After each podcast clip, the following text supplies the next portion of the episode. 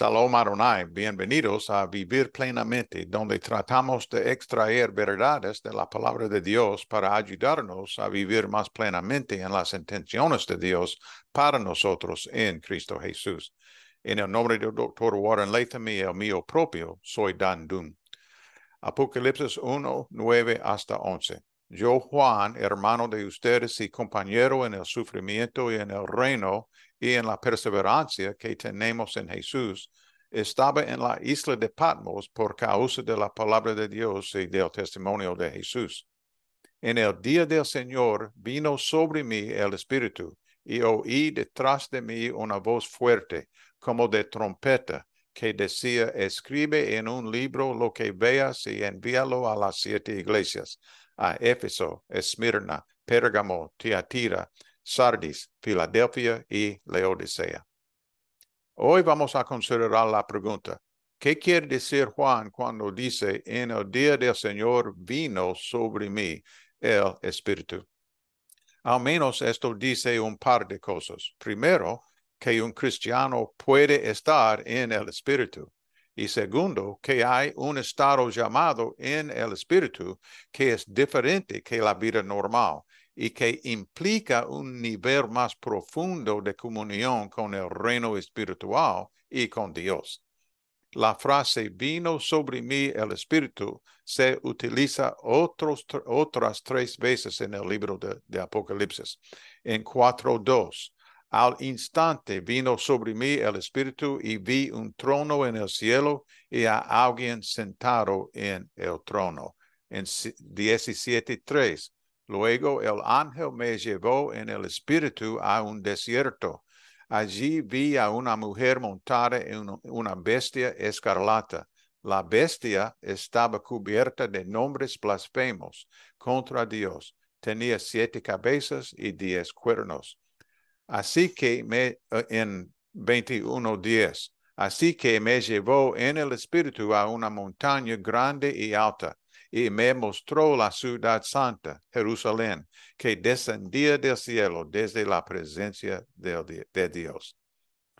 En el Apocalipsis, entonces, en el espíritu parece indicar un estado de percepción espiritual elevada permite el apóstol moverse entre realidades espirituales y contemplar cosas que no podría contemplar bajo las limitaciones físicas normales. De la lectura de todo el Nuevo Testamento se desprende claramente que la vida en el Espíritu puede y debe ser normal para los cristianos. También queda claro en este pasaje que la experiencia de estar en el Espíritu y el día del Señor pueden y deben ir de la mano. Lo que puede no estar tan claro es la realidad de que algunas cosas solo pueden oírse, verse, percibirse y experimentarse en el Espíritu la revelación de la palabra, las palabras de Jesús a las siete iglesias de Asia Menor, solo se oyó porque Juan estaba en el Espíritu. No te sorprendes cuando vivas en el Espíritu de que lo que oigas, veas, percibas y comprendas sea muy diferente de la perspectiva del mundo que te rodea.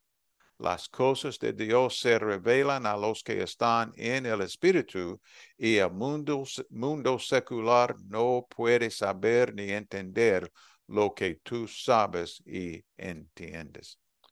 Reflexionando sobre estas cosas, ¿anhelas tú, anhelas saber más sobre la vida en el Espíritu? ¿O es algo que no entiendes o, o que te asusta o en lo que te han enseñado a no pensar. ¿Qué significa estar en el Espíritu? ¿Cómo podemos ah, tener estas experiencias sin perder nuestro enfoque en Jesús? Quiero que se me revelen las cosas de Dios. ¿Tú quieres las mismas? La misma, lo mismo. Recordemos, en el día del Señor vino sobre mí el Espíritu. Oremos. Señor Dios, confieso que no entiendo realmente lo que significa estar en el Espíritu como lo estaba Juan. Sin embargo, quiero acercarme más a ti, Señor, y ser alguien a quien puedas utilizar en tus obras en el mundo. Por favor, ayúdame a estar abierto a lo que quieras hacer en mí y a través de mí por medio de tu Espíritu.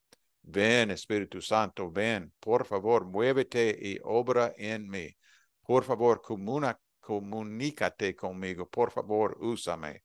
En el nombre de aquel que prometió enviar al Consolador. Amén y amén.